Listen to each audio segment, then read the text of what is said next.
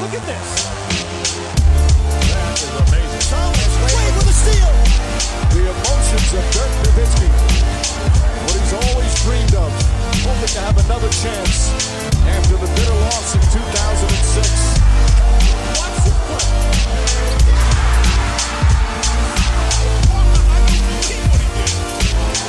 That is amazing. Hallo und willkommen zu Gutnext, dem deutschen Basketball-Podcast im Internet. Mein Name ist André Vogt und ich begrüße euch zur neuen Folge unseres kleinen, aber feinen Basketball-Hörspiels heute mit dem Fragen-Freitag am Samstag. Und präsentiert wird der heute von Rapid Reaction, dem neuen werktäglichen Format hier bei Gutnext. Die meisten von euch werden es schon gesehen haben, weil es ja einfach im gleichen Feed auftaucht. Ich möchte es trotzdem nochmal gesagt haben. Ab sofort, also seit vergangenen Dienstag, gibt's halt von Montag bis Freitag jeden Tag einen kürzeren Podcast, als ihr es normalerweise gewohnt seid, hier von Guard Next. Ja, meine Fragen, Podcast etc. pp. geht ja meist so eine Stunde. Aber ich wollte einfach ne, ein kürzeres Format machen, wo man die News des Tages ein bisschen beleuchtet schnell, wo es dann immer einen Part gibt mit einem Gesprächspartner. Das wird immer wechseln von Tag zu Tag, wo bestimmte Themen uns angehen. Und ja, bisher kommt super an.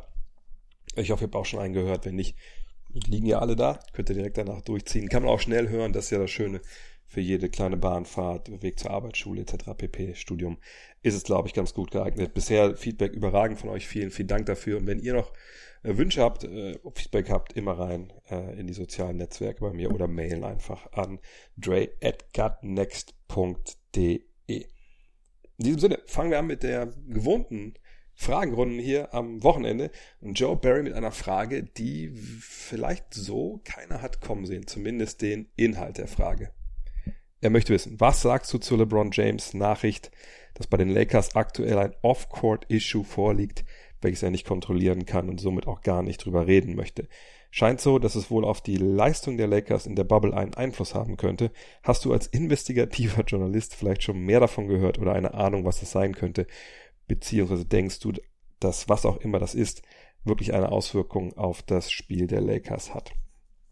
Äh, vielleicht von weg, von weg, also ich bin sicherlich kein investigativer Journalist, sonst würde ich meine Tweets und ähnliches immer beginnen mit nach meinen Informationen und wie ich schon mal berichtete.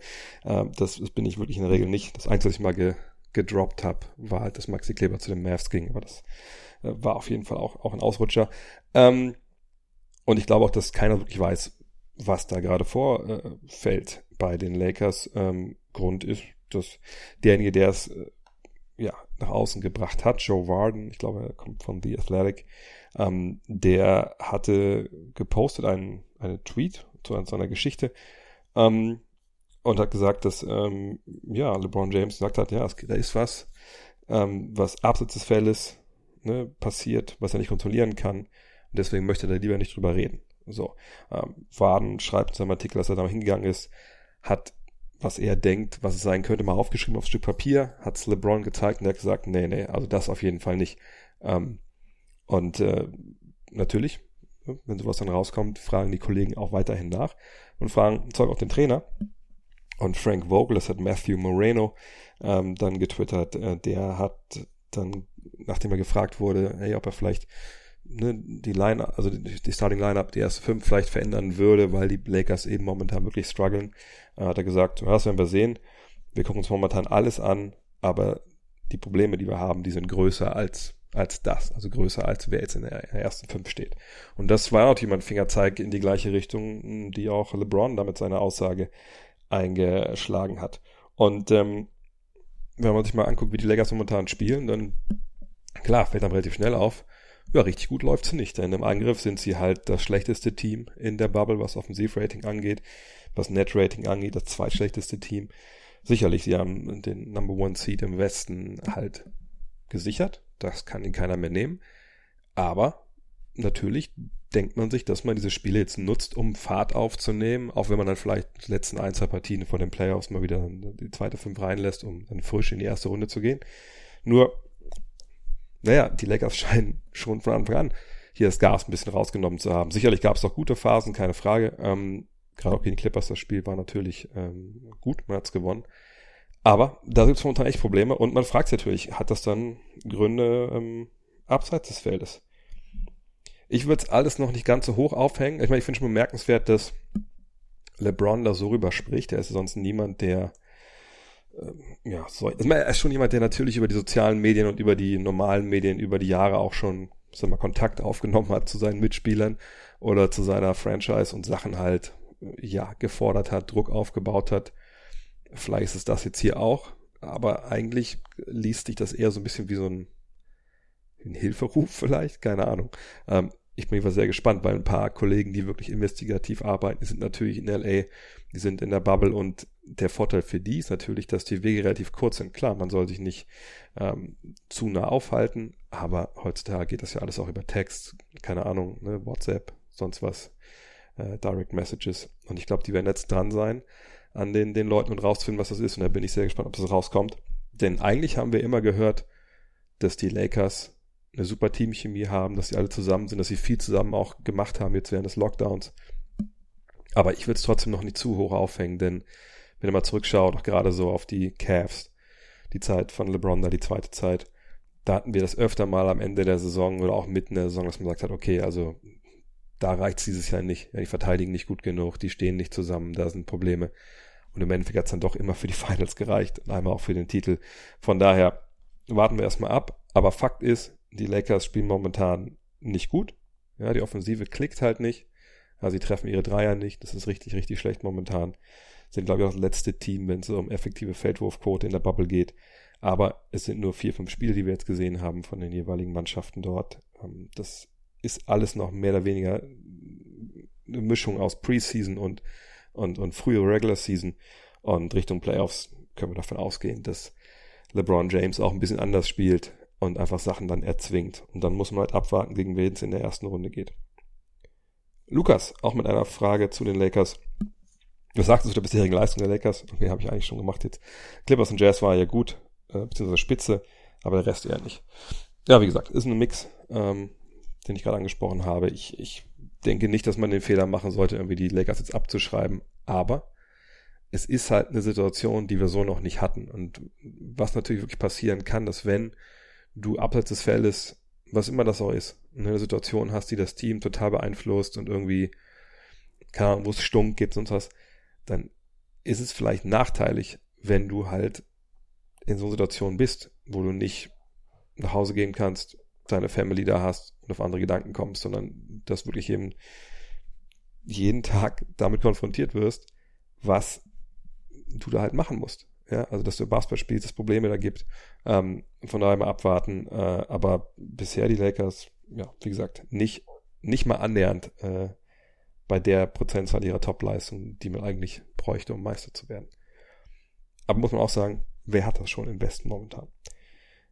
Etterboy fragt, gibt es eine Faustregel, wie man Größe kontert? Sprich, muss man ein kleines Line-Up zwangsläufig mit einem kleinen Line-Up matchen? Betriebenes Beispiel, das Mega-Line-Up Denvers äh, mit den fünf Centern aus der äh, Vorbereitung gegen Houston oder Boston. Wer muss sich wem beugen? Ähm, also die Frage, glaube ich, nicht nur, wie man Größe kontert, sondern wie man eben auch mangelnde Größe kontert. Und am Ende des Tages äh, ist es halt dann immer eine Frage, ähm, was können die Spieler, die du hast? Das, also du kannst ja fünf kleine aufstellen, wenn die irgendwie alles überragen können, dann ist es wahrscheinlich relativ nach, ist es relativ egal, ob die dann jetzt fünf große haben. Ähm, wenn natürlich aber die fünf Großen irgendwie auch alles können und relativ athletisch beweglich sind und vor den Kleinen bleiben können, dann haben die Kleinen natürlich einen Nachteil. Das ist, was ich ja immer sage, diese Evolution äh, von wir, normalen Basketball hin zum Skillball, der, die jetzt über Smallball gerade läuft. Die, das Ende wäre ja wirklich, dass man Leute hat, die, die nicht 2,1 Meter eins groß sind, sondern 2,5 Meter, 5, 2,8 Meter acht, oder wie Janis halt 2,11 äh, groß sind und dann wirklich trotzdem werfen, ziehen, passen können. So habe ich, glaube ich, letzte Woche im Fragen-Podcast schon genauer ausgeführt, deswegen will ich da gar nicht jetzt so viel zu sagen. In einem Vakuum ist natürlich so, wenn du die, die Rockets bist und du spielst Microball gegen eine Mannschaft, die normal groß spielt, das muss jetzt nicht unbedingt Denver sein, dann willst du natürlich mit deinen Dreiern punkten. Ja, du musst ja davon ausgehen, dass du nicht äh, mehr reboundest, sage ich mal, als der Gegner. Also heißt, der wird wahrscheinlich mehr Würfe haben. Das findest du aber dann wahrscheinlich zu vernachlässigen, weil du sagst, so, wir werfen aber mehr Dreier, wir spielen schneller. Ähm, die Vorteile, die du vielleicht als großes Team eine Verteidigung hast, die negieren wir, weil wir dir gar nicht die Zeit geben, dich richtig hinzustellen. Ähm, oder wir halt deine großen Leute in Situationen bringen im Pick and Roll, wo sie halt ja, viel Platz verteidigen müssen gegen einen schnellen Spieler, was sie nicht so gut können. Das ist halt die Denkweise dann auch, ne, die Houston halt spielt. Ja, und dann schießen wir halt mehr Dreier, wir haben mehr Korbleger, wir sind schneller und dann gewinnen wir trotzdem, wo wir halt vielleicht ja einfach ähm, die Offensiv-Rebounds abgeben und im Post-Up, was ja eh eine relativ, wenn man jetzt rein auf das Scoring schaut, aus Post-Ups eine zu vernachlässigende Größe ist, müssen wir da unterliegen, wir gewinnen trotzdem. Aber wenn du eben größer bist und willst was Kleines kontern, natürlich, dann versuchst du die Physis, die du halt hast, in die Waagschale zu werfen. Ähm, der, der erste, die erste Idee, die man hat, ist natürlich dann, okay, posten auf mit Mismatches und entwickeln daraus was. Das war meistens eine schlechte Idee. Man muss schon einen Schritt weiter gehen und sagen, okay, wir geben den Ball einen Low Post, nicht unbedingt, damit du jetzt da eins gegen eins oder sogar eins gegen zwei spielst, was ja dann relativ schnell passiert, wenn man da erfolgreich ist, sondern wir haben dann direkt den nächsten Schritt. Ähm, wenn halt dann Doppeln kommt, was machen wir dann? Gibt es dann Cuts? Gibt es dann Verschiebungen? Gibt es dann Blöcke abseits des Balles? Und das ist, glaube ich, der, der Weg, den man gehen muss gegen eine kleinere Aufstellung. Äh, man sollte schon gucken, dass man sich diverse oder gewisse Duelle eins gegen eins ausguckt, dass man die attackiert, dass man da ein Mismatch eben so ausspielt, dass es halt zum Doppeln kommt. Und dann muss man das halt clever ausspielen mit cleverer Bewegung. Und dann finde ich, hat man als kleinere Mannschaft dann relativ wenig Chancen, weil wenn man das dann clever macht, dann ist es ja nicht nur so, dass die dann ne, irgendwie dann vier gegen drei spielen irgendwo, wenn gedoppelt wird. Du musst erst wieder zurückrotieren, sondern dann bist du auch durchmischt, du bist schlechter beim Rebound aufgestellt und das ist dann, glaube ich, der Weg, wie man das dann kontert. Aber äh, im Endeffekt so, so wirklich eine Blaupause, wie man großen Gegner kontert oder einen kleinen Gegner, gibt es in dem Sinne nicht, weil man einfach nicht weiß, oder weil ich jetzt nicht weiß in dem Vakuum bei der Frage hier, wer dann der Gegenüber ist. Aber so wie ich es gerade skizziert habe, das ist, glaube ich, schon so das, das globale Konzept. Und dann muss man das verfeinern und gucken, wen man dann hat. Phipps fragt, wie erklärst du die Leistung von TJ Warren bei den Pacers in den ersten drei Spielen nach dem Restart und wird er dieses Niveau langfristig annähernd halten können? Ich habe mal seine Stats rausgesucht für die vier Spiele jetzt in der Bubble, die er gemacht hat. Das sind 33,8 Punkte, 7 Rebounds, 2,8 Assists, 2,0 Steals 1,8 Blocks aus dem Feld 58,7% und 53,6% von der Dreierlinie. Und ich denke, letzte Zahl, ja, die zeigt dann, glaube ich, schon relativ klar, das ist jetzt so, das ist ein Ausreißer. Denn er ist natürlich jemand, der, der werfen kann. Das ist jemand, der, der auch ein Scorer ist. Deswegen ist er in der Liga. Ähm, wenn man die Zahlen vom vergangenen Jahr mal aus Phoenix rannehmen, äh, hat er 18 Punkte im Schnitt gemacht, 4 Rebounds. Von der Dreierlinie waren es 42,8 Prozent. Das war das erste Mal seit seiner zweiten Saison, dass er wirklich auch gut von der Dreierlinie getroffen hat. Zum ersten Mal wirklich gut mit Volumen von der Dreierlinie getroffen hat. Vorher waren das immer so 1,4, 1,5 pro Versuche, dann waren es 4,2. Ähm, dieses Jahr insgesamt sind es äh, 3,3 Versuche, 39,6 Prozent ähm, und 19,6 Punkte. Aber bei ihm ist einfach der Fall, er hat, glaube ich, in der, in der Offseason diesen Dreier mehr draufgepackt. Ja, hat das auch gezeigt, äh, dieser Saison, dass er jetzt gesagt öfter werfen kann.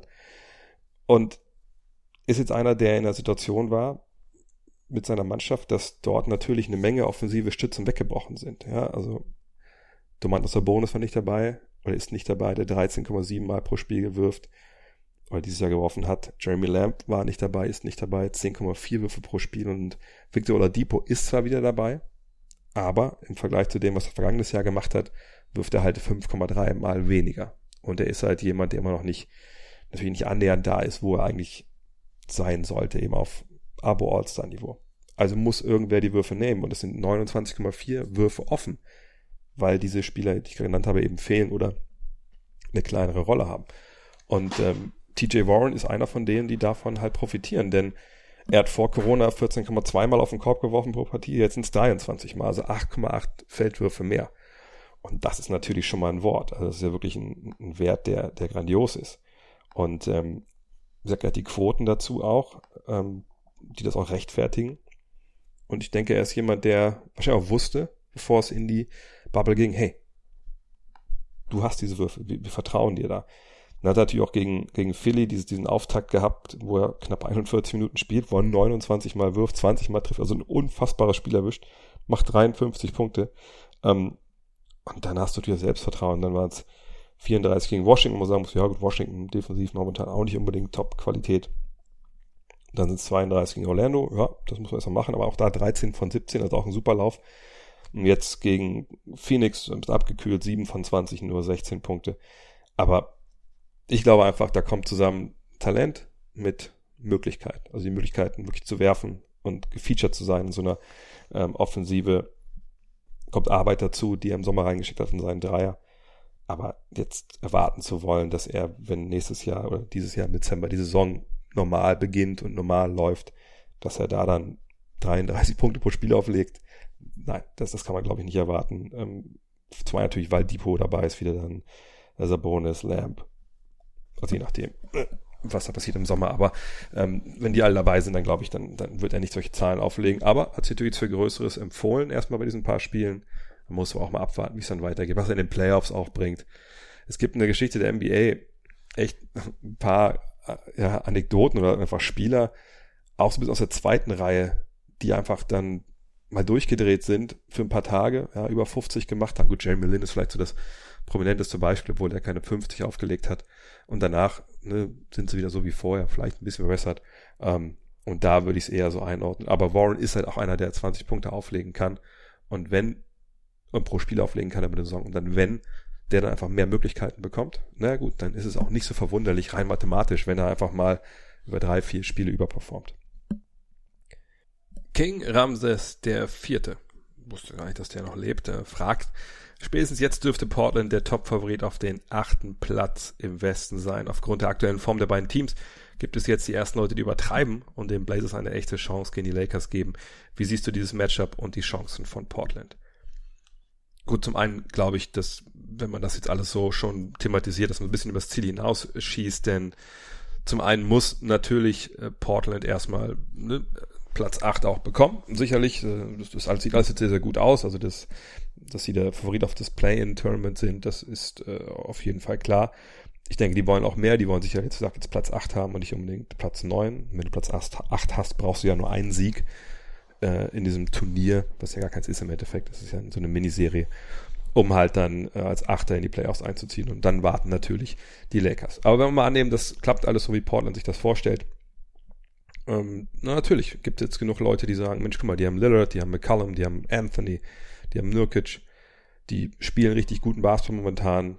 Da werden die Lakers Probleme haben, weil die Lakers immer auch Probleme haben, gerade äh, in der Bubble und nach den Sachen, die jetzt LeBron James und äh, Frank Vogel gesagt haben, scheint sei eh nicht zu stimmen. Ja. Kann man so vertreten. Ähm, ich würde da nicht mitgehen wollen, zu sagen, dass, dass sie wirklich eine echte Chance haben, weil ich schon eine Grenze ziehen möchte zwischen regulärer Saison und Playoffs. Ich habe es eben schon mal erwähnt, Teams von LeBron James haben öfter schon mal auch gerade dann kurz vor den Playoffs ein bisschen locker gemacht. Manchmal haben sie auch voll durchgezogen, keine Frage.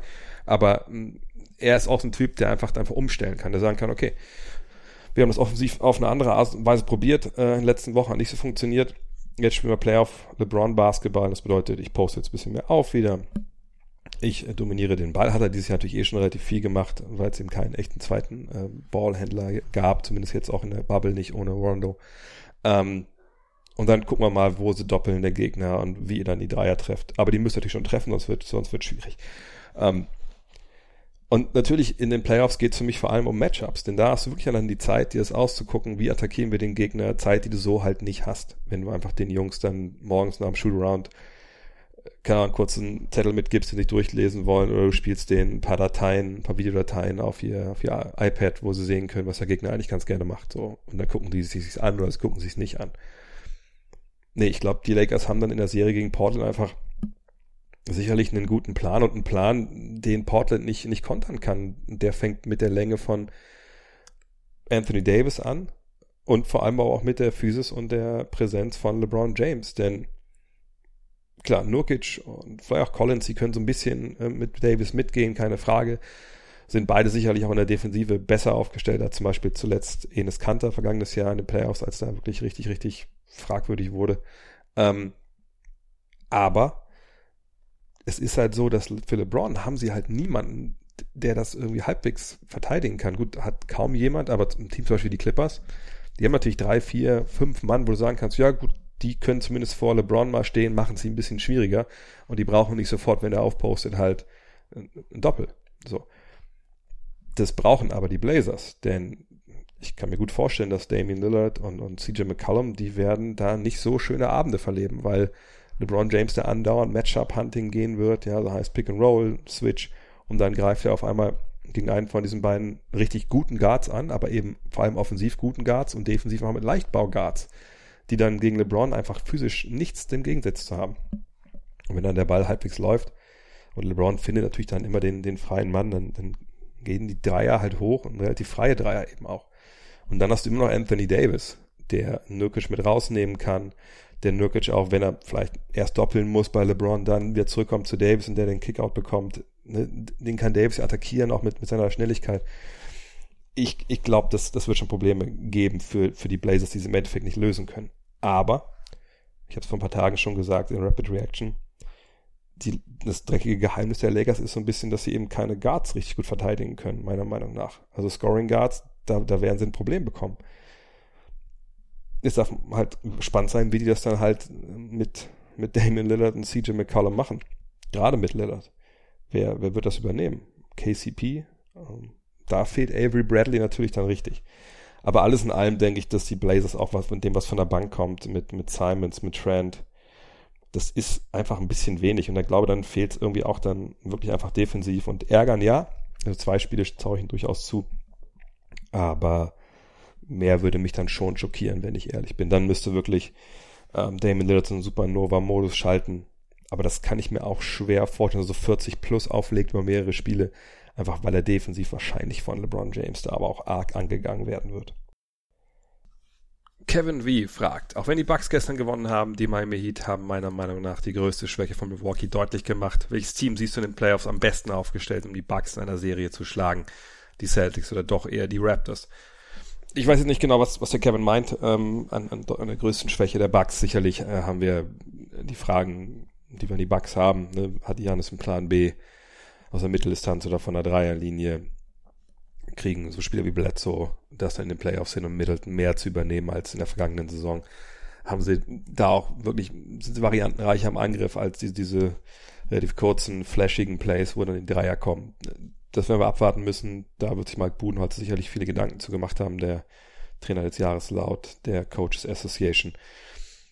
Aber sie haben natürlich während der regulären Saison auch Probleme schon gegen Miami gehabt, weil Bam Adebayo so ein Verteidiger war, der dann vor Janis bleiben konnte, der auch physisch dagegen halten konnte. Und dann hat man auch da so ein bisschen dann eine gewisse Ideenlosigkeit gesehen oder ein gewisses Verrennen ähm, von, von Janis ähm, in dieser Aktion. Das war auch bei den äh, Sixers zu sehen ähm, am Christmas Day, als man auch verloren hat, als Embiid die Rolle da übernommen hat als primärer Verteidiger. Und man hat es auch vergangenes Jahr gesehen in den Playoffs natürlich gegen Toronto, als Janis Antetokounmpo irgendwann von Kawhi Leonard übernommen wurde und dann war die Messe mehr oder weniger gelesen. Das ist vielleicht ein bisschen einfach dargestellt, aber das war schon so ein so ein Turning Point in dieser Serie. Von daher, es gibt einige Teams, die die Chancen haben. Die Celtics würde ich da vielleicht rausnehmen wollen, wenn ich ehrlich bin, weil ich denke, dass da die Physis fehlt. Na, sicherlich haben sie eine Menge Jungs, die so davor bleiben können und klein sind, äh, aber ich, ich glaube, dass sie einfach auch dann nicht, nicht, nicht groß genug sind oder nicht physisch genug sind.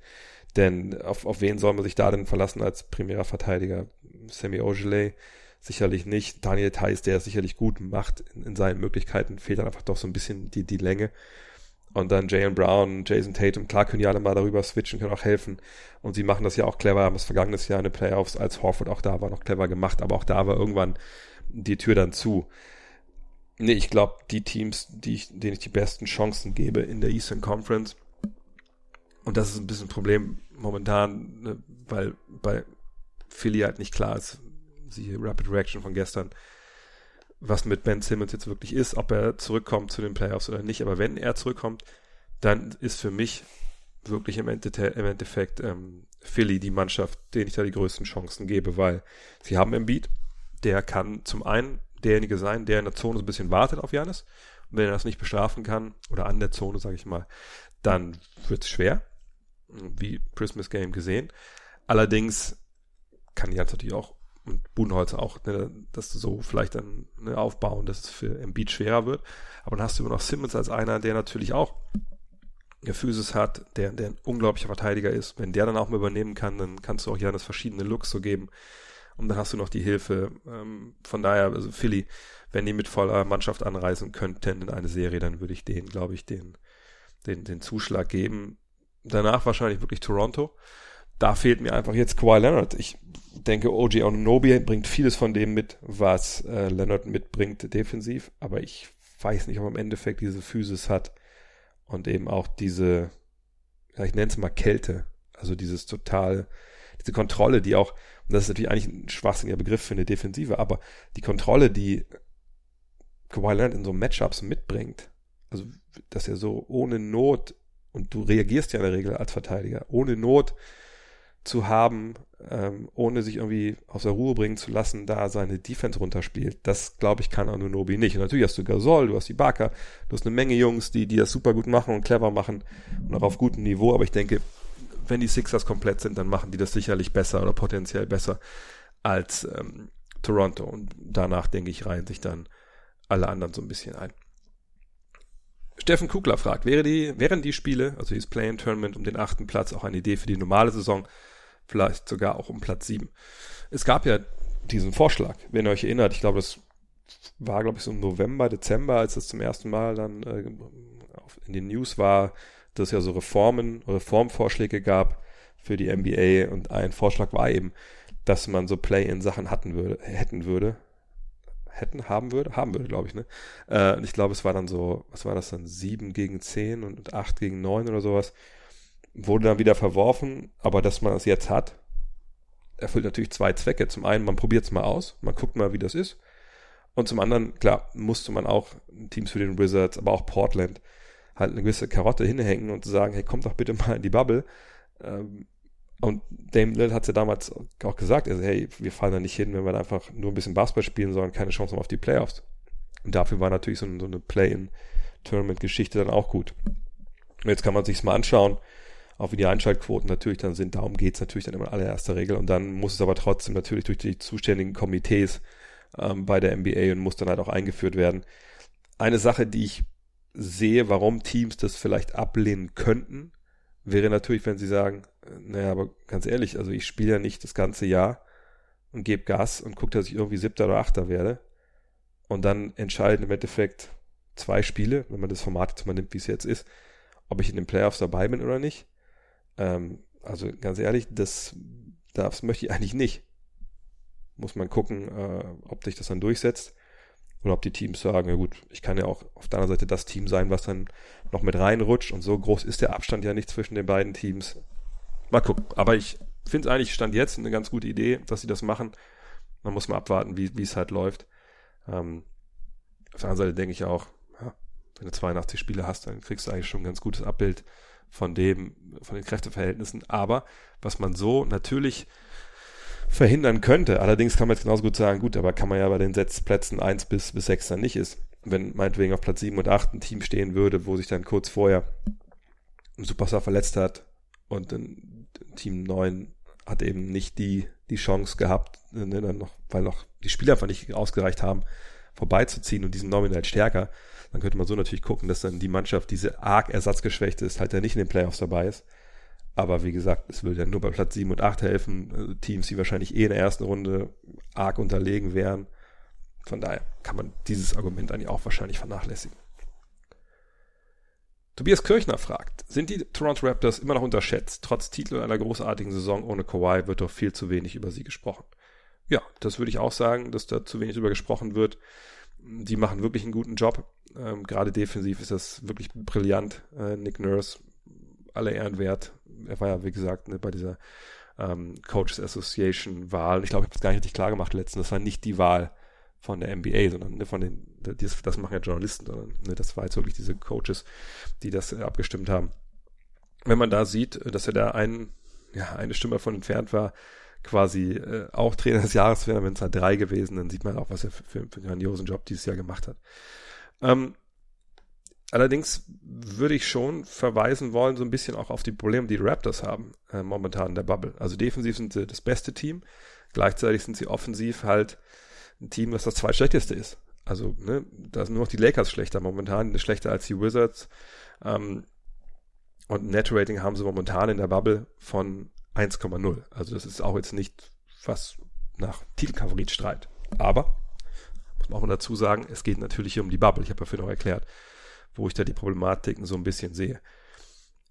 Ich habe, und das ist ähnlich wie bei Milwaukee, an, an Toronto die Fragen, die sie halt jetzt nicht bearbeiten, beantworten können. Ne? Also wer übernimmt das Scoring, wenn, ich habe gerade erzählt, wie es im Angriff halt läuft, wer übernimmt das Scoring, wenn es hart auf hart kommt in den Playoffs, wenn sich der Gegner auf dich einschießen kann.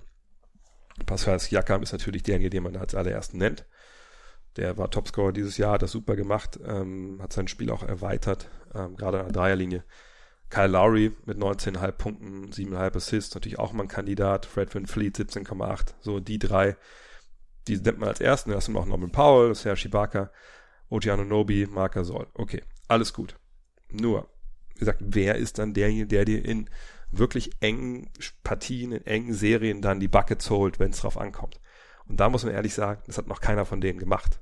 Fred Van Fleet vergangenes Jahr, klar, hat seine Dreier getroffen, gerade in den Finals nach dem Geburt seines Sohnes war es, glaube ich, ne? Richtig aufgedreht. Aber das ist, glaube ich, auch kein Spieler, von dem du erwarten kannst, dass er dir 20 pro Spiel holt. In einer harten Serie. Und vergangenes Jahr, wenn man gerade die Serie gegen Phillies von mir echt immer im Kopf, da war es wirklich stellenweise nur Kawhi vorne. Und äh, da muss Pascal Jakob echt nochmal den Sprung machen. Traue ich ihm das zu? Auf jeden Fall. Nur müssen wir erst mal sehen. Äh, Norman Powell ist mal on, mal off.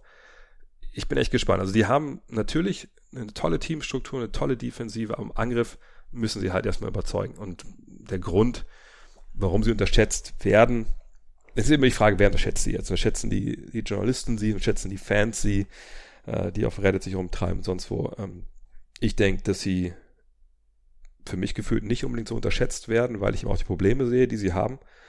Und ich sehe sie halt in einem, ja, ist es eigentlich ein Cluster oder sind, reicht das schon für ein Cluster, die paar Teams, die ich da drin sehe? Also ich sehe Milwaukee schon relativ weit vorne im Osten. Und dann, ich würde sagen, Toronto, Boston, Miami, Philly würde auch mit reingerätschen, je nachdem, wer bei denen spielt. Aber sagen wir mal Toronto, Boston, Miami davon ausgehen, dass äh, Ben Simmons nicht dabei ist. Das ist für mich so ein der zweite Tier, wie Amerikaner das nennen, der Eastern Conference. Und wer dagegen wen in der Serie gewinnen würde, das hängt wahrscheinlich auch von den sag, jeweiligen Matchups ab und der Tagesform. Aber ich finde, Milwaukee thront schon ein bisschen darüber. Ähm, auch mit den Problemen, die sie natürlich gerade haben. Ähm, aber ich würde jetzt Toronto nicht als Top-Favorit nennen, eben weil mir da einfach jetzt auch noch nicht genug gezeigt wurde offensiv in den Playoffs. Aber man kann ihnen alles zutrauen. Mit Nick, mit Nick Nurse als Trainer und einer Oberliga äh, Triangle and Two ähm, kann man ja alles, alles, alles gewinnen. Ähm, Scooby781 fragt, das Thema Western Conference ist besser als Eastern Conference, hat sich für mich erledigt. Milwaukee und Toronto sind auf Augenhöhe mit den Teams aus LA, Boston, Miami, Philly, äh, mit Team aus LA, sorry. Boston, Miami, Philly und Indiana stehen dagegen auch Denver, Utah, Houston, Dallas und Oklahoma City in nichts nach. Wie siehst du das? Hm, also wenn ich das wie eben mal einteilen sollte in so so Tier, dann würde ich zum einen so die, die Titelfavoriten für mich nehmen. Da gebe ich ihm recht. Da ist für mich Milwaukee auf Augenhöhe mit, mit den beiden LA-Teams. Aber ich wüsste jetzt nicht, Toronto, wie gesagt, aus den Gründen, die ich genannt habe, würde ich da nicht mit reinnehmen wollen. Ähm, dann eher vielleicht schon noch ein Team wie Denver vielleicht, aber da müssen wir auch abwarten, wie sich das so ein bisschen entwickelt. Also im ersten Tier, aber das hat ja, glaube ich, auch nie irgendwie, irgendwer wirklich in Frage gestellt, Milwaukee obwohl, ich glaube, wenn ein Team unterschätzt ist in diesen Top 3, ist es Milwaukee. Ja, weil viele sagen, nee, die haben nichts mit dem Titel zu tun. Ähm, einfach weil natürlich auch wir sie zuletzt immer haben scheitern sehen. Ähm, und sie einfach nicht die, die hotten Namen haben neben Antetokounmpo. Aber ähm, die sehe ich auf Augenhöhe mit LA, klar. Ähm, dann aber Boston, Miami, Philly, Indiana, Toronto nicht mal mit rein jetzt, äh, mit Denver, Utah, Houston, Dallas und OKC. Da muss ich sagen, ich, ich würde schon nicht mal, würde noch nicht mal diese, diese ähm, Ostteams und auch nicht die ganzen Westteams würde ich nicht für sich in einen Tier packen. Also ich, ich denke, dass Denver mittlerweile fast schon ein bisschen ähm, ein bisschen über, über Houston, Utah, Oklahoma City und Dallas äh, fliegt. Vielleicht nur, nur ein bisschen, aber, aber ich würde das schon irgendwie momentan gefühlt so sagen wollen. Aber ist auch schwer. Ne? Da wird ja auch momentan, gerade Denver ist ja auch eine Mannschaft, die ab und zu mal nicht unbedingt mit den besten Leuten spielt.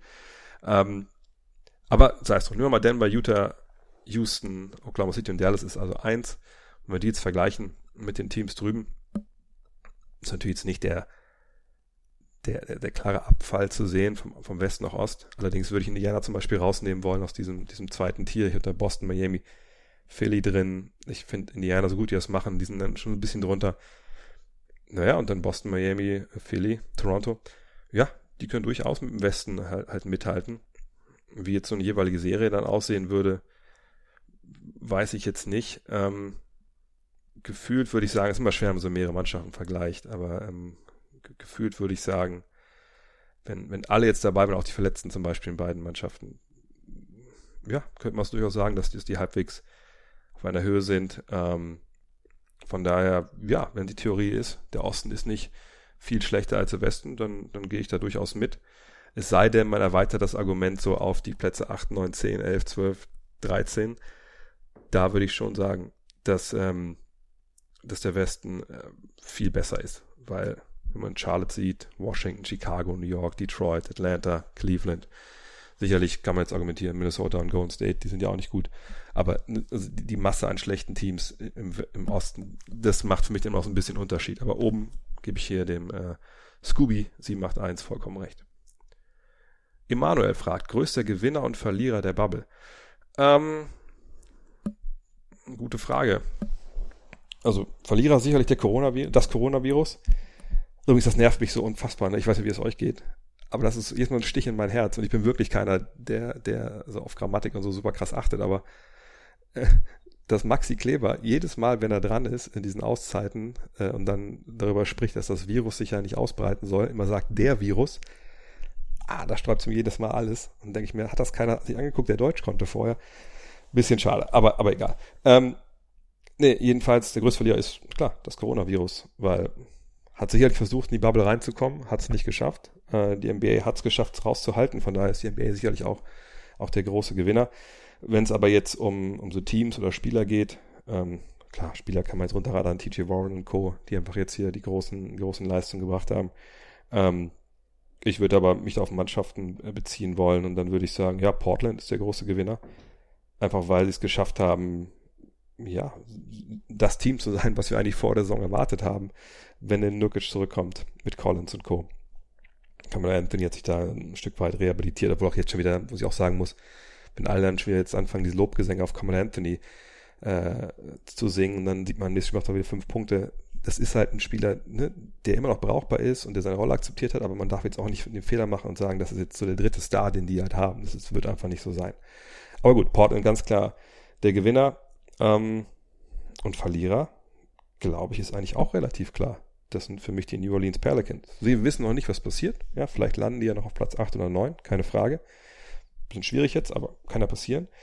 Aber so wie das für die momentan gelaufen ist, ja, das war ja das Team, was alle irgendwie gedacht haben, das kommt auf jeden Fall auf Platz 8 oder 9, dann äh, ist das echt nicht gut gelaufen. Und äh, die ganzen Erwartungen, die man vor der Saison hatte, sind natürlich alle auch ein bisschen unterlaufen worden. Von daher würde ich sagen, ja, die hätten sich, haben sicherlich mehr ausgerechnet. Aber war natürlich auch Unwägbarkeiten jetzt dabei, auch mit Williamsons Abschied aus der Bubble kurzzeitig. Und man sieht ja auch, der ist einfach auch nicht bei, bei 100% Fitness. Gerade defensiv ist das wirklich, wirklich, wirklich stellenweise desaströs. Und, und was man eigentlich von ihm hinten braucht, dass er den Ring beschützt. Ich habe jetzt da keine Zahlen rausgesucht, aber allein so vom Augentest würde ich, würde ich vermuten, dass Elvin Gentry und Co. sich da ein bisschen mehr wünschen. Allein so, er muss ja nicht Würfe blocken unbedingt, sechs pro Spiel, das ist, erwartet ja keiner, aber ähm, ich finde, es gibt da relativ viele Szenen, wo man denkt, naja, also wenn er jetzt wirklich fit wäre und wollen würde, dann wäre er da jetzt da gewesen, hätte diesen Drive verhindert oder hätte zumindest wäre er zum Block hochgegangen, hätte vielleicht den Schuss verändert. Und das sehe ich bei ihm halt halt viel zu wenig. Aber hat sicherlich damit zu tun, wie gesagt, mit den Umständen. Aber New Orleans wäre dann schon das Team für mich, was am meisten verloren hat. Fällt mir sonst noch irgendein Spieler vielleicht ein. Nee, aber wenn euch das einfällt, könnt ihr mir gerne in die Kommentare posten.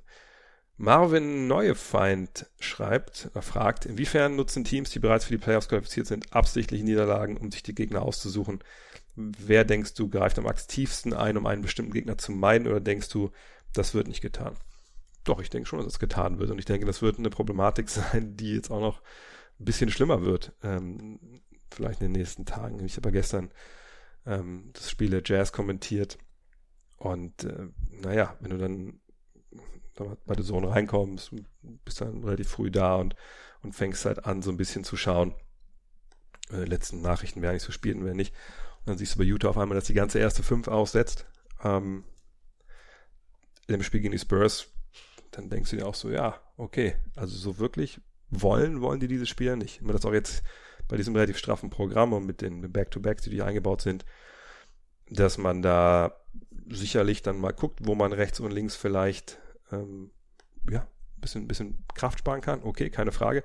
Aber das fand ich, fand ich schon relativ krass.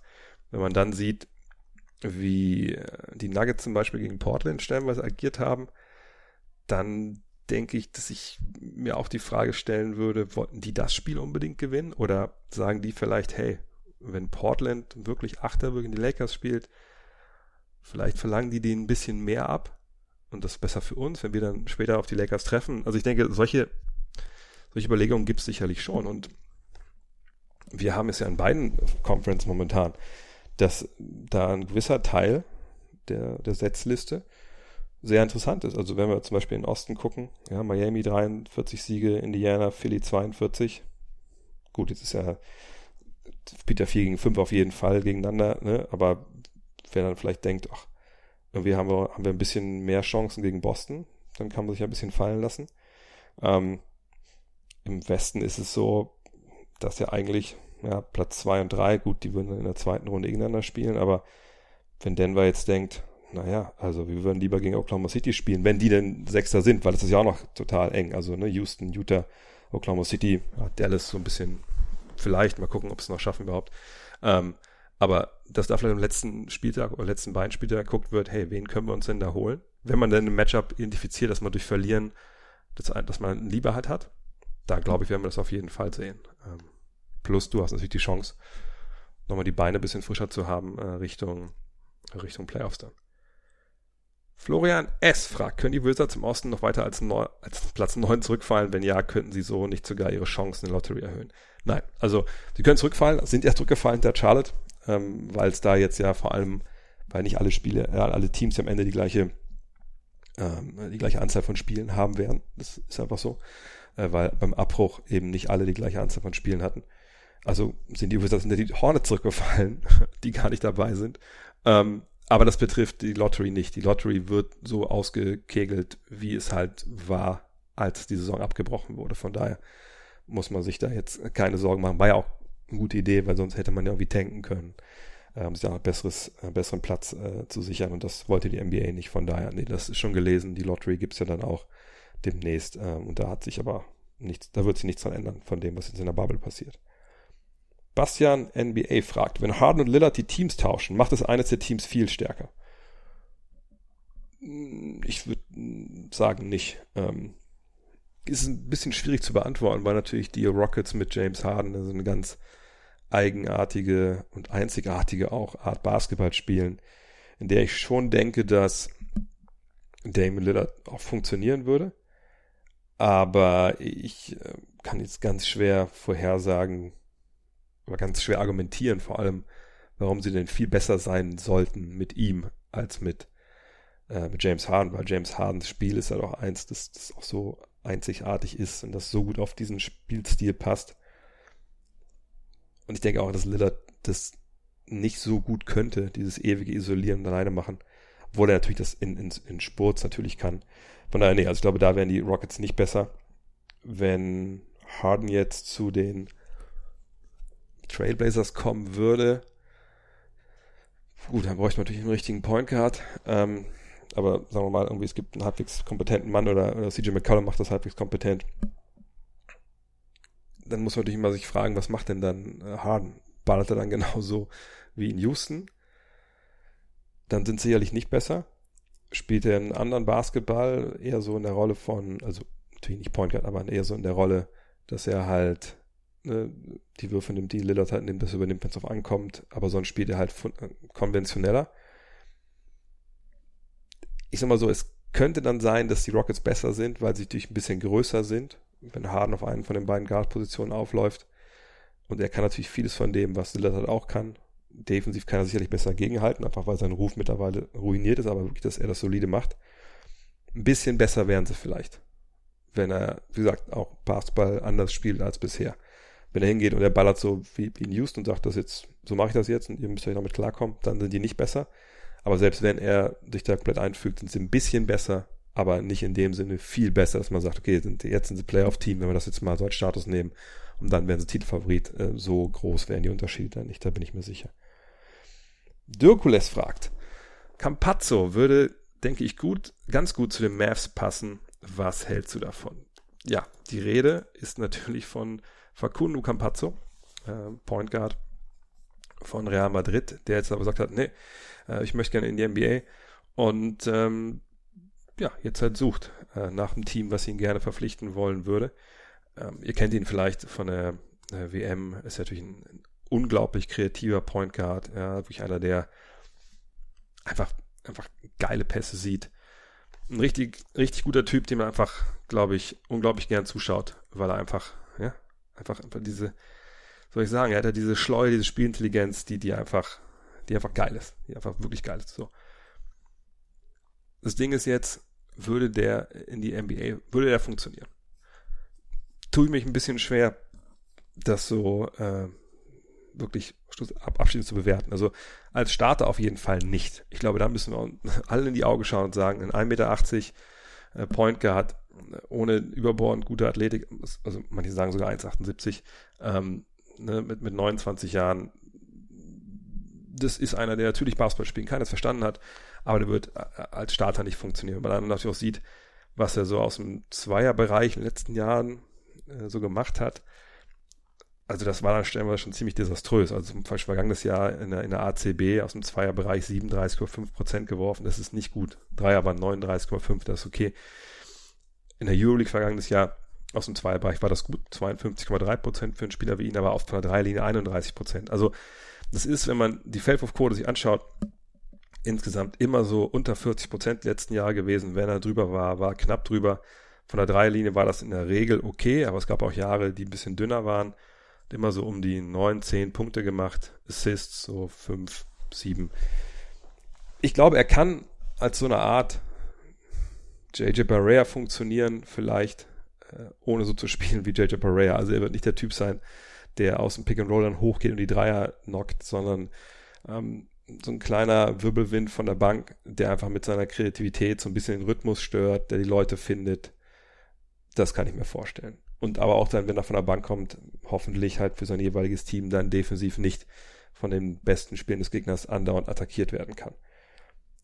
Von daher könnte er zu den Mavs passen. Äh, die brauchen natürlich Hilfe äh, auf Ballhandling, also im Ballhandling, im Pick and Roll. Aber die Hilfe haben sie eigentlich schon mit Jalen Brunson. Der muss halt nur wieder fit werden. Dann ist er nächstes Jahr da von daher würde ich sagen, auch wenn natürlich Donny Nelson, der General Manager in, in Dallas, immer ein Herz hat für, für äh, Internationals, dass da wahrscheinlich, äh, dass da der Weg eher nicht hinführt.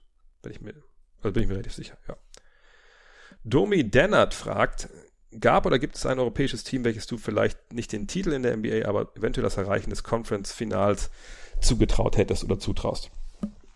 Ähm, ich denke, wir reden jetzt hier von nicht von Nationalmannschaften, sondern von, äh, von Euroleague-Teams. Und da muss ich ganz klar sagen, nein. Also ich, die Frage kommt immer wieder, ne? Was würde Euroleague-Meister in der NBA machen und so.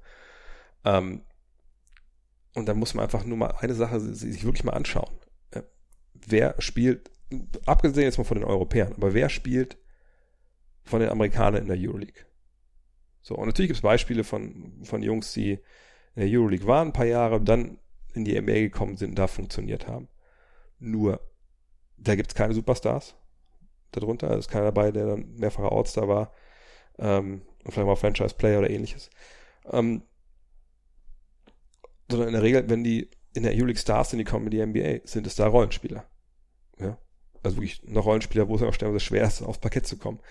Und wenn man sich wirklich, ich habe es ja dieses Jahr gemacht und leider Gottes konnten wir es nicht bis Ende durchziehen, weil die Saison ja auch durch da unterbrochen wurde, aber wenn man sich wirklich mal mehr Euroleague-Spiele anschaut und dann auch wirklich im Kopf mal so einen Vergleich direkt zur NBA hat, dann, dann merkt man relativ schnell eins. Ja, in der NBA ist mittlerweile so der Skill-Vorsprung, um, also ich will nicht sagen uneinholbar für die NBA, aber das ist schon, schon krass. So wenn man überlegt, wie viele, gerade auch Big Men, den Ball an der Dreierlinie fangen oder draußen fangen in der, in der, in der, in der FIBA oder in der Euroleague und die damit eben nichts anfangen können. Oder die mal einen Dreier nehmen können, aber den Ball nicht dribbeln können in dem Sinne unter Druck und solche Geschichten. Also das ist schon, das ist schon ein klarer Unterschied. Sicherlich gibt es in der NBA auch noch Spieler, die inselbegabt sind. Aber es immer, werden immer weniger und, und selbst die, die inselbegabt sind, werden in der NBA, werden in der Euroleague oftmals einfach auch dann richtig, richtig gute Spieler und hat Stars vielleicht sogar, aber eben nicht umgekehrt. Die Länge ist eine andere. Man müsste ja auch sagen, gut, das Euroleague-Team müsste in NBA spielen.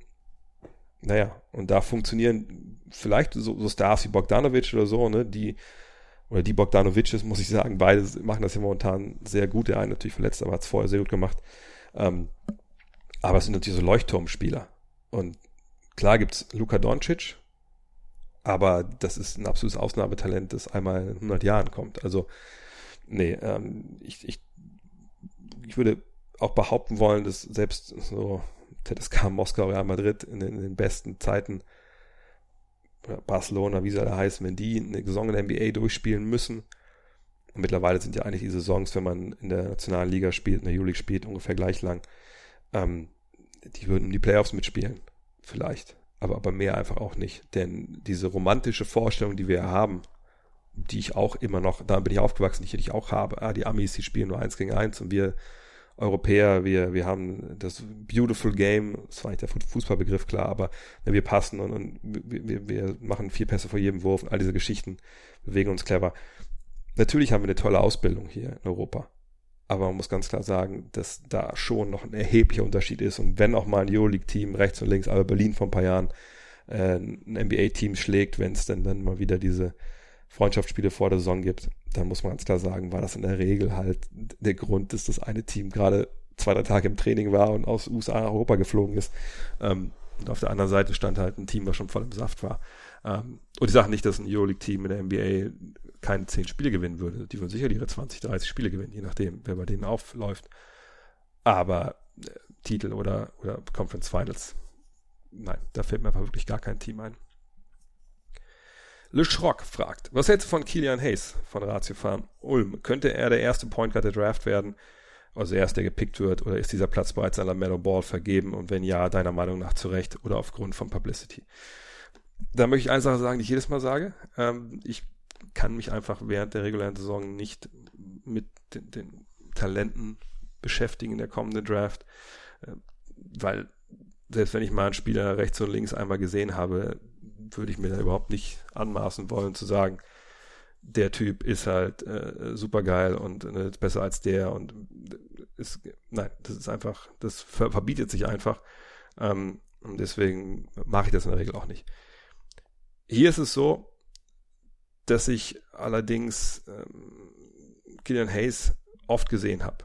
Äh, weil, klar, durch BWL-Spiele, äh, habe ihn auch live gesehen im Audi Dome. Ähm, und da traue ich mir dann schon zu, in gewisser Weise einzuschätzen, was er kann, was er nicht kann. So. Ähm, ich kann aber ehrlich gesagt den Ball-Bruder, also Lamello Ball, nicht, nicht einschätzen. Da habe ich gar nichts gesehen. Ähm, Hayes kann ich nur sagen, ich denke, das ist schon einer, der in der Lottery gedraftet werden wird. Ja, er hat in, in Ulm hat das Team ja auch geführt. Mit allen Problemen, die man natürlich dann noch hat, wenn er so ein Youngster halt auch macht. Ähm, hat gezeigt, dass er das Pick and Roll einfach natürlich sehr kreativ lösen kann. Ich habe auch Spiele gesehen, zum Beispiel bei den Bayern, ich glaube gerade in der ersten Halbzeit, da war, da war relativ wenig los. Ähm, und muss natürlich noch, noch eine Menge lernen. Ja, zieht, glaube ich, unglaublich viel über links, wenn ich mich richtig erinnere. Äh, da muss er mit, mit rechts vielleicht ein bisschen, ähm, bisschen, bisschen mehr machen. Defensiv hat er sicherlich auch so seine Probleme gehabt, aber ist halt ein sehr, sehr junger Typ. Ähm, und vor allem ein großer Point Guard. Aber ich traue auf jeden Fall zu und er wird in der NBA funktionieren, bin ich mir relativ sicher. Aber ich werde mich jetzt nicht aus hinreißen lassen, hier irgendwelche Scouting Reports im Internet vorzulesen, das irgendwie als, als meine eigene Meinung zu verkaufen. Da gibt's Torben Adelhardt äh, bei uns bei der Five, der sicherlich auch dann hoffentlich äh, bei einem Pre-Draft-Podcast hier dabei sein wird, wenn ihr den äh, euch angucken wollt auf Twitter, der hat auf jeden Fall, der tweetet auch gerade irgendwie, was hat er gesagt? Er hat, glaube ich, sein, seine Mock-Draft jetzt gemacht oder Big Board und, und tweetet zu jedem. Ich habe das retweetet gestern, vorgestern. Guckt euch das auf jeden Fall an. Dann seid ihr viel besser aufgestellt und viel besser informiert, als wenn ich das mache. Und Publicity, vielleicht ein Wort noch dazu. Man wundert sich manchmal, wenn man so ein bisschen hinter den Vorhang schauen kann, wie viel das doch äh, eine Rolle spielt bei manchen Vereinen, äh, ne, wie ein Spieler in so Mock-Drafts bei irgendwelchen Websites äh, platziert wird und wie nicht. So.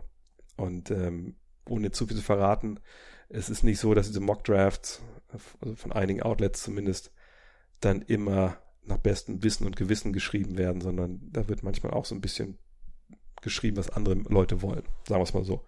Und Teams gucken da drauf. Manche Teams gucken mehr drauf, manche Teams gucken weniger drauf. Und die, die weniger drauf gucken, die machen sich eben mehr ihr eigenes Bild und ähm, arbeiten dann sicherlich auch genauer und besser. Und die Teams, die dann eher vielleicht so ein bisschen gewissem Hype erliegen, weil sie es irgendwo gelesen haben, bei denen spielt Publicity sicherlich eine größere Rolle. Aber man kann das nicht komplett auf die ganze Liga runterbrechen, weil es einfach bessere Teams gibt und schlechtere. Und deswegen kann man jetzt auch nicht sagen, ob Ball dann aus Publicity-Gründen vor Hayes landet. Das muss man dann abwarten.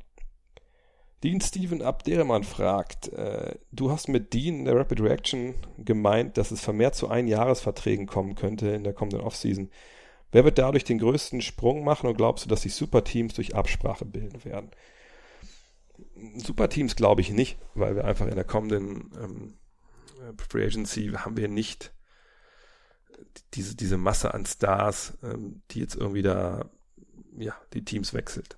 Wir haben auch nicht, wenn, wenn wir ehrlich sind, oder ich sag mal so, es wird auch nicht so sein, dass wenn gute Spieler auf dem Markt sind, so richtig ist immer so Abo-All-Stars, und das denke ich jetzt meint er hier, wenn es darum geht, ähm, Superteams aufzubauen, dann werden die natürlich keine Einjahresverträge nehmen. Ne? Also zumindest nicht Einjahresverträge, die dann so gering dotiert sind, dass sie sich irgendwo anschließen können, äh, dass dieses Team ein Superteam wird. Ne? Also das, das sehe ich überhaupt gar nicht, wenn, wenn ich ehrlich bin. Denn so Anthony Davis, gut, der wird eh in, in LA bleiben. Ähm, die Spieler, die Einjahresverträge oder die noch einen Jahrvertrag hätten, die, die, eine, die eine Spieleroption haben, ich denke unisono, dass die, außer die kriegen von den Vereinen wirklich ein krasses Angebot, dann, dann nehmen die das bestimmt.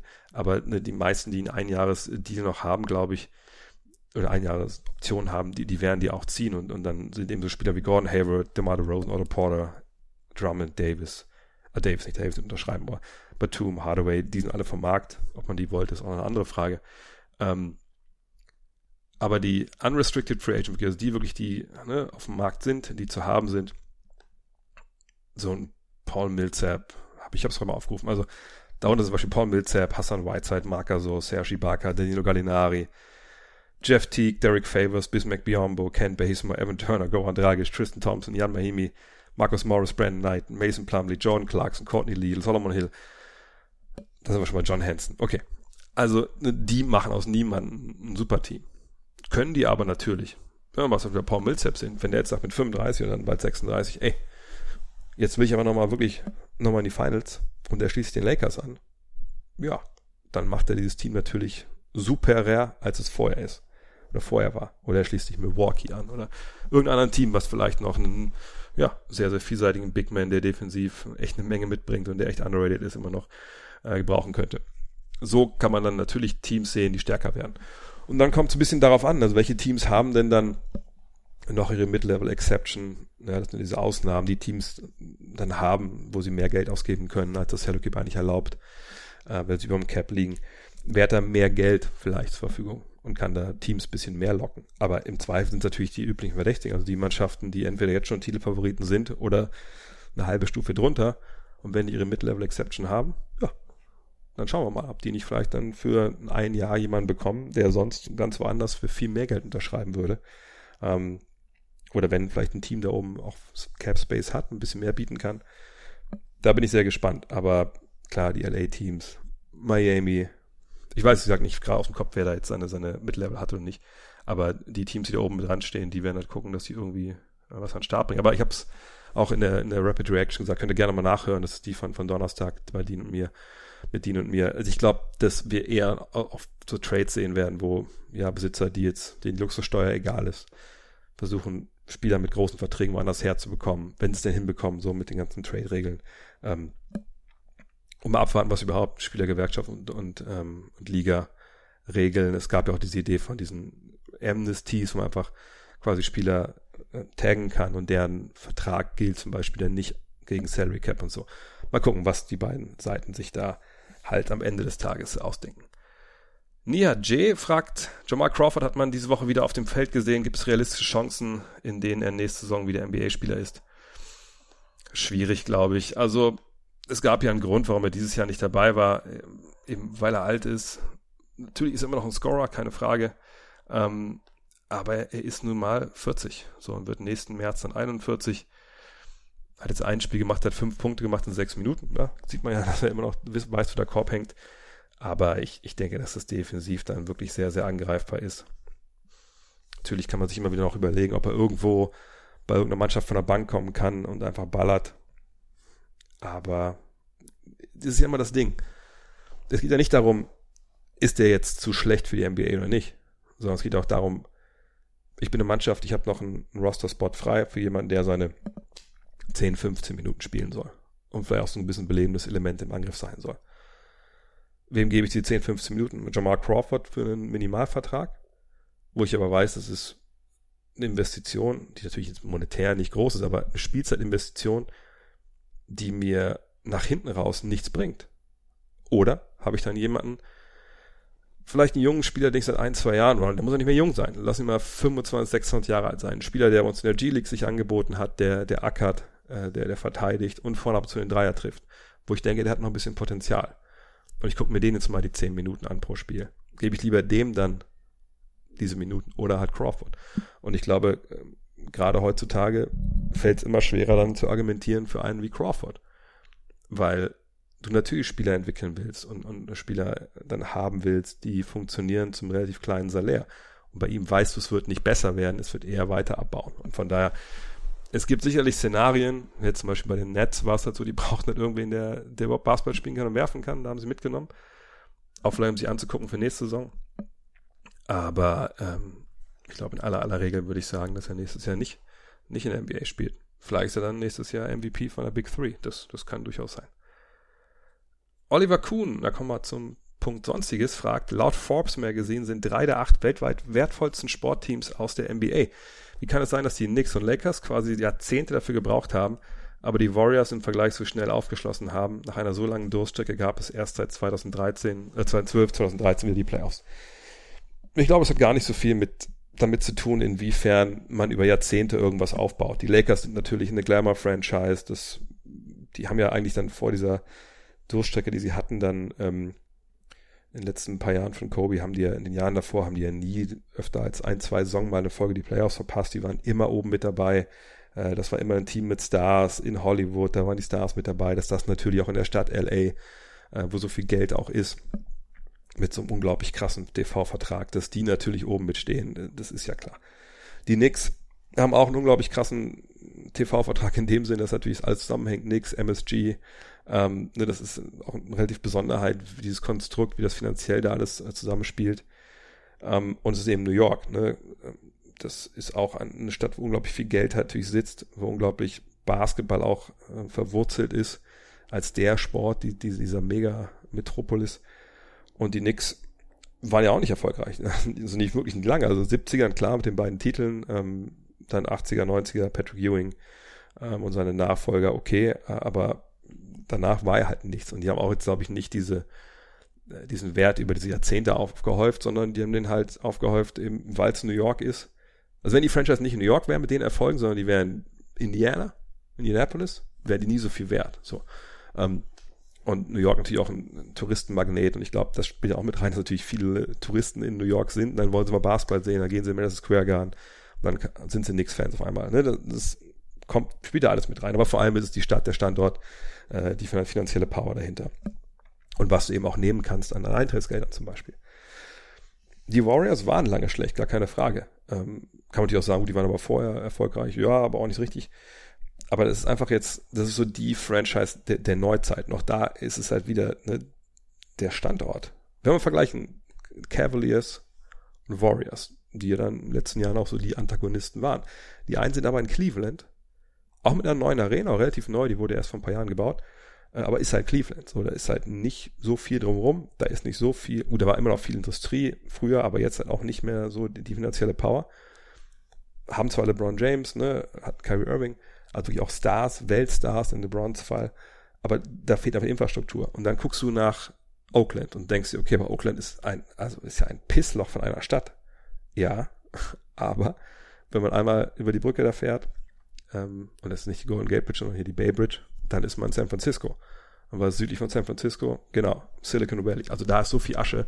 Ich bin jetzt kein Geografiestudent oder auf Wirtschaft, keine Ahnung, aber ich würde fast sagen, also mehr Asche auf Quadratkilometer findest du halt nicht als in, in San Francisco. Also die ganze Stadt ist ja auch, das ist ja so krass, dass dieses Geld, was da äh, ist im Silicon Valley, hat ja diese ganze Stadt San Francisco auf links gedreht. Das war ja früher eine sehr progressive, äh, ja, Hippie-Stadt natürlich, aber Künstlerstadt, ne, also da, da, das hat ja echt so Seele und, und war, war irgendwie, irgendwie geil, so abgefahren, aber irgendwie geil und irgendwie auch abgerockt so ein bisschen. Aber dieses Geld, was aus dem Silicon Valley kam, weil durch Leute, wenn du vor den Toren San Francisco arbeitest, willst du natürlich auch vielleicht auch dann in San Francisco leben, weil es eben geil ist da. Und dieses Geld hat quasi die ganzen Kreativen so ein bisschen rausgedrückt und alles Richtung Oakland auch jetzt gedrückt. Es ist unglaublich teuer, in San Francisco zu leben. Ähm, ja, und das ist natürlich das Ding. Jetzt sind sie auch rübergezogen mit der neuen Arena nach San Francisco. Die Tickets sind auch unfassbar teuer bei denen. Ähm, sie haben eine Mannschaft, die auch mit Weltstars aufwartet. Klar, Steph Curry vor allem davor so Kevin Durant.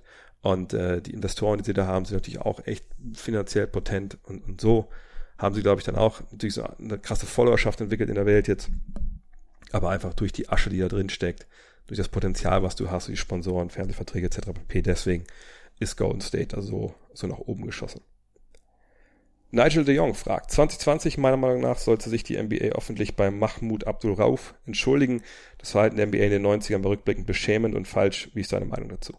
Ja, vielleicht kurz erklärt, also Mahmoud Abdul Rauf, ehemals Chris Jackson, hat sich ja geweigert in den 90ern, ähm, ja, sich zur Hymne hinzustellen erst und, und da Hand aufs Herz zu legen, weil er gesagt hat, ja, ich, ich bin muslimischen Glaubens und ich glaube nicht ganz so daran, äh, wofür USA hier steht. Auch ging ihm auch um, um Rassismus. Ähm, aber es gibt halt diese Regel in der NBA, dass man stehen muss. Man hat sich ja geeinigt, dass er qua beten kann in der Zeit, aber schon stehen muss. Äh, aber schlimmer fand ich eigentlich damals, dass durch diese Aktion er dann geblackballt wurde, heißt das in den USA. Also dann irgendwann keinen Job mehr gekriegt. So. Und das hat er von den Leistungen her, äh, wäre es aber durchaus angebracht gewesen, dem Job in der NBA zu geben als Spieler. Rückblick ist natürlich beschämt und falsch. Das war auch damals schon beschämend und falsch, wenn man ehrlich ist. Ähm, entschuldigen, denke ich, sollten sie sich. Ähm, das denke ich gerade jetzt mit, mit Black Lives Matter wäre es angebracht zu sagen, hey, ne, Zeiten ändern sich, die Gesellschaft ändert sich, wir sehen das heute mit anderen Augen. Danke, dass du damals schon so progressiv warst und das aufmerksam gemacht hast. Sorry, dass wir nicht zugehört haben. Das glaube ich, das, das sollte man sagen. Da bricht man sich auch keinen Zacken aus der Krone. Es ist ja auch wirklich so, dass man immer Dinge im Kontext der jeweiligen Zeit sehen muss. Ähm, Frage ist natürlich, was, was bringt ihm das? Äh, wahrscheinlich relativ wenig, vielleicht will er es auch gar nicht, das weiß ich nicht. Aber ich finde, die Entschuldigung sollte schon stattfinden. Und wer weiß, ich kann mir gut vorstellen, dass die NBA vielleicht auch sagt, sobald es wieder normal weitergehen kann, man Fans vielleicht in der Halle hat, dass man einfach nochmal einlädt und sagt, ey, wir, oder dass man irgendwie anders irgendwie ehrt, vielleicht nochmal mit einer Doku über sein Leben oder sowas. Aber ich finde das richtig, man sollte auf jeden Fall ähm, Mahmoud Abdul Rauf da nicht vergessen. Kai Horge Oppermann fragt, warum schafft die NBA äh, weder, es weder einheitliche Grafiken für ein Wordfield noch, Wordfeed, sorry, noch zumindest eine Auszeit pro Spiel, wo man reinhören kann, noch an, oder noch andere Inhalte anzubieten. Da wirkt die NBA, BBL echt deutlich besser. Äh, ich muss glaube ich kurz übersetzen, was der Kai hier meint. Also Wordfeed, ähm, das ist quasi das Signal, was wir bei The Zone bekommen oder auch alle anderen, die halt in der Welt NBA-Spiel übertragen. So. Und dann kommt dieses Signal, einfach gesagt, an bei dem jeweiligen übertragenen Sender. Wir haben dann also quasi den Ton aus der Halle. Wir haben nicht die, also die haben die Tonspur aus der Halle, ne? Atmo und eine Tonspur ist dann auch der, der Kommentar, der drauf liegt. Manche zeigen auch mit, mit Originalkommentar. Und dann wird beim jeweiligen Sender halt geguckt, okay, haben wir selber Kommentatoren? Ja, okay, dann mischen wir die da drauf, zack, zack, zack, und dann schicken wir das Signal, ne, Bild und unser Ton mit der Atmo dann zu den jeweiligen Rezipienten, zu den Zuschauern.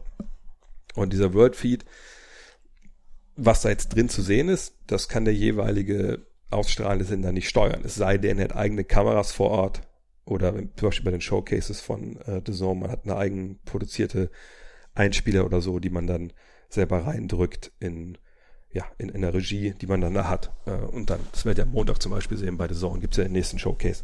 Ähm, bei Dallas gegen Utah, glaube ich, ähm, dann macht man das selbst. Aber dieser World Feed, den ihr momentan seht, bei uns auch, ist ja relativ schnell, sieht man ja. Also es ist eigentlich das Spiel an sich und in den Pausen sieht man natürlich nicht die Werbung, die in den USA läuft, sondern man sieht dann halt das, was in der Regel, wenn es den gibt, auf dem Videowürfel läuft.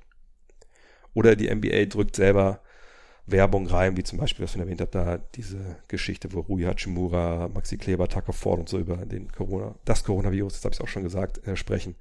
Ähm, oder irgendwelche NBA Cares Werbung oder sowas in der Richtung. Ähm, und dieser Wordfeed, boah, der ist mal gut, meist ja nicht so gut. Es gab ja auch, als es diese NBA Sundays noch gab, ähm, also die Primetime-Spiele am Sonntag, immer diese durchproduzierten Sachen, wo es immer einen, ich glaube, einen Kollegen aus den USA dann gab, der in den Auszeiten Sachen erzählt hat, wo Einspieler liefen. Ähm, das ist dann auch Worldfeed. Aber in der Regel, so wie es momentan ist, ist es halt wirklich nur Videowürfel, Punkt. Äh, und, gesagt, kleine Einspieler.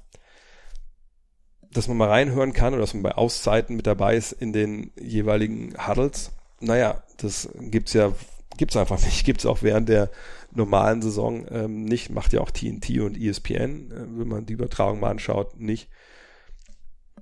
Ist schade, aber kommt natürlich immer darauf an, was man überhaupt machen darf.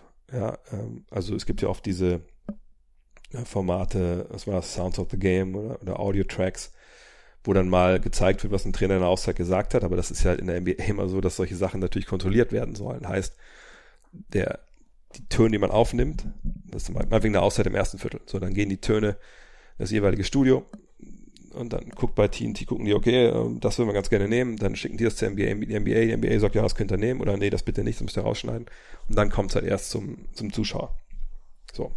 Weil man natürlich nicht möchte, dass da jetzt irgendwie eine Kamera über, eine, über dem Huddle hängt und Mike Budenholzer sagt, Janis, warum deckst du, äh, was weiß ich, warum deckst du äh, Enes Kanter, das ist eine Wurst, der kann ich werfen. So, das wollen die halt nicht. Die wollen das alles kontrollieren. Deswegen gibt es sowas halt nicht.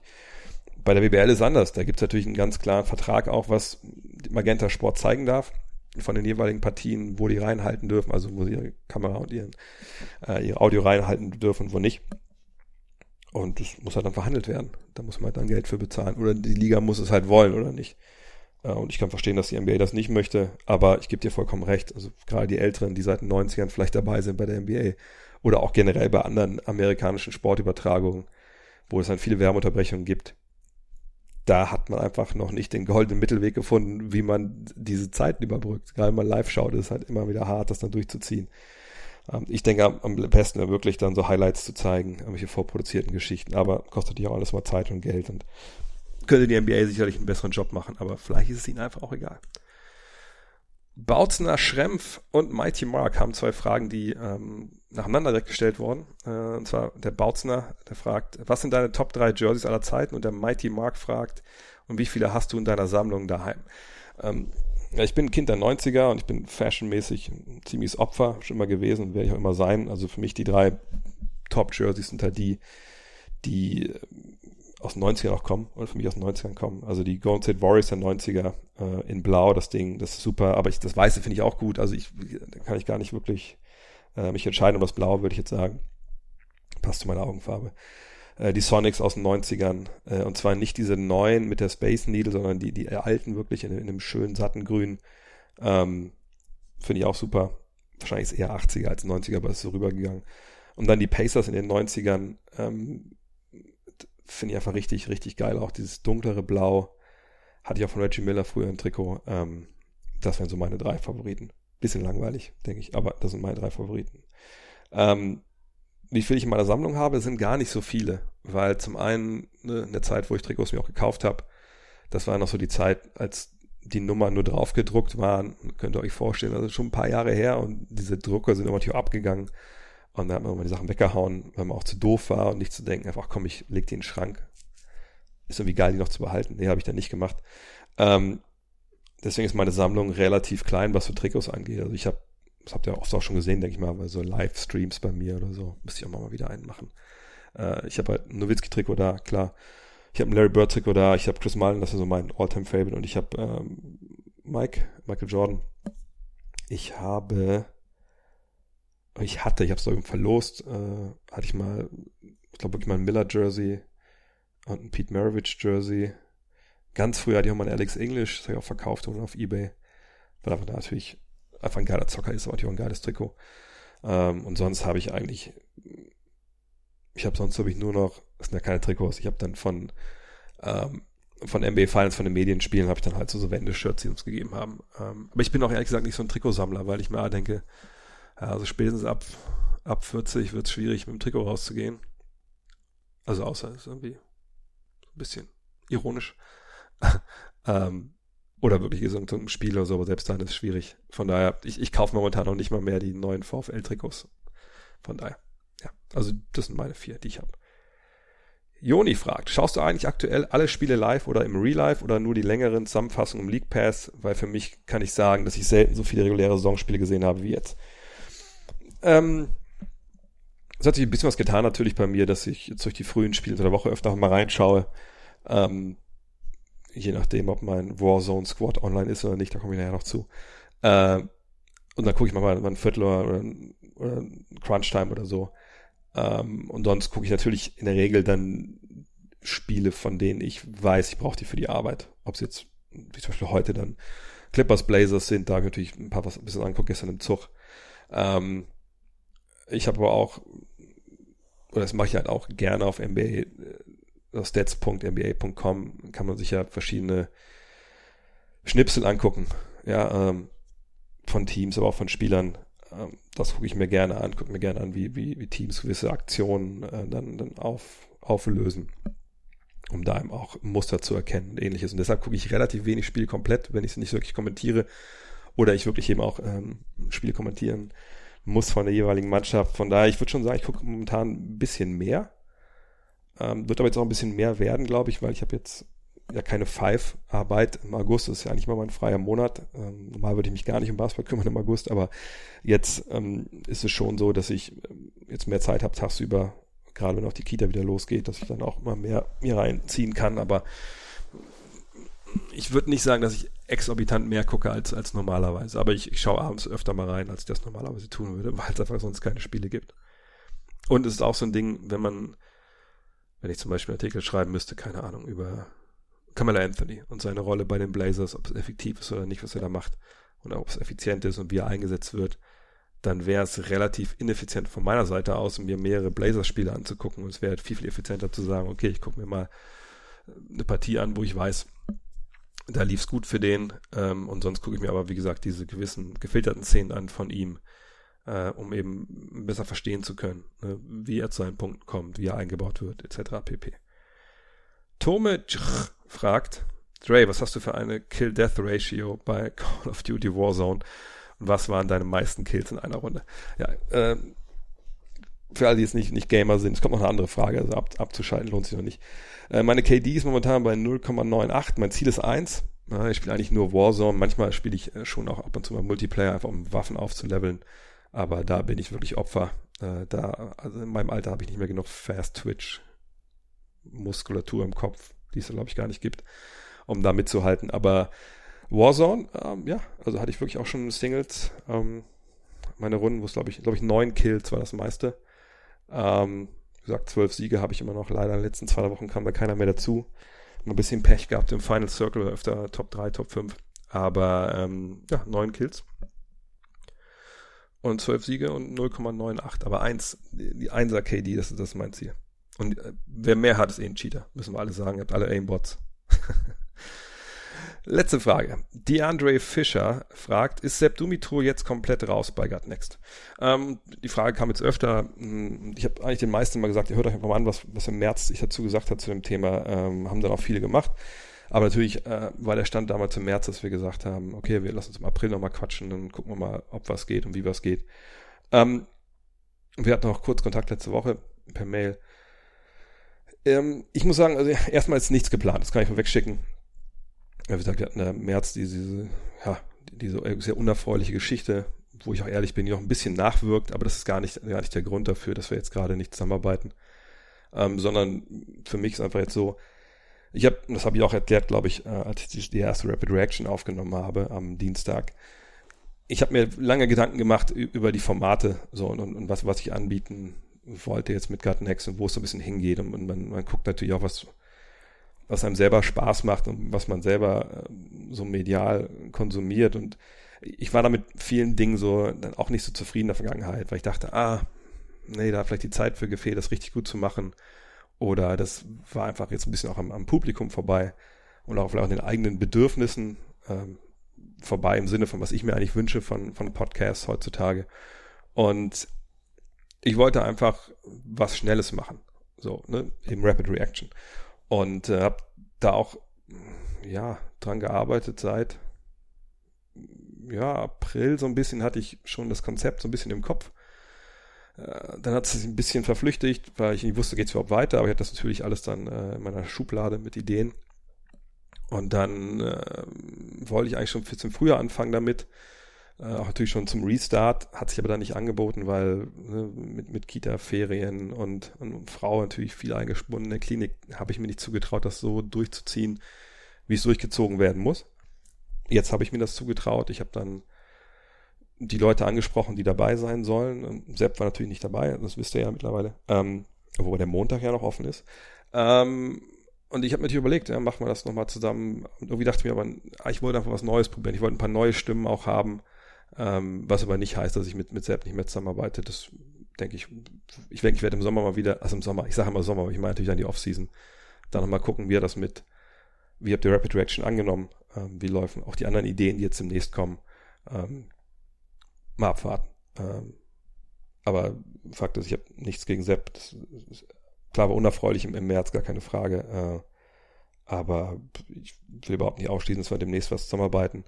Aber jetzt haue ich halt alles, was ich habe an, an Power momentan, an, an Zeit in die Rapid Reaction, weil ich denke, das ist, das ist ein gutes Format, was äh, ich denke einfach die Zeit jetzt reinpasst und, und was wirklich auch dann Tür Richtung Free Agency und, und Draft und so einfach geil reinpasst und die dann unterfüttert mit mit dem Fragen-Podcast, unterfüttert mit den, den Special-Podcasts, die natürlich auch jetzt wieder dann, dann kommen, weitergehen.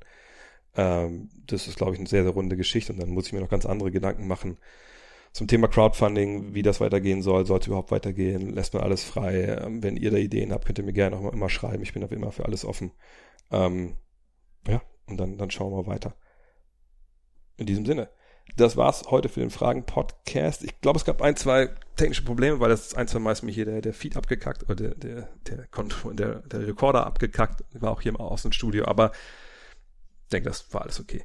In diesem Sinne, äh, heute Abend The Zone, 19 Uhr, Clippers gegen die Blazers und dann geht's quasi nahtlos weiter, einfach von einer wahrscheinlich Box in die andere, hoffentlich haben beide Klimaanlage, Lakers gegen die Pacers, mal gucken, wer, wer da alles dabei ist und ähm, dann am Montag wieder mit der Rapid Reaction und dann mit einem ganz, ganz speziellen Gast. Ich hoffe, das funktioniert. In diesem Sinne, wir hören uns. Ciao.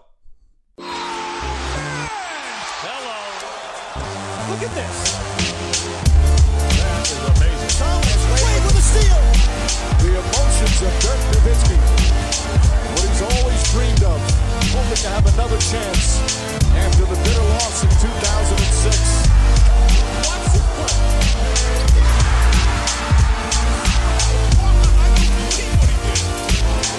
That is amazing.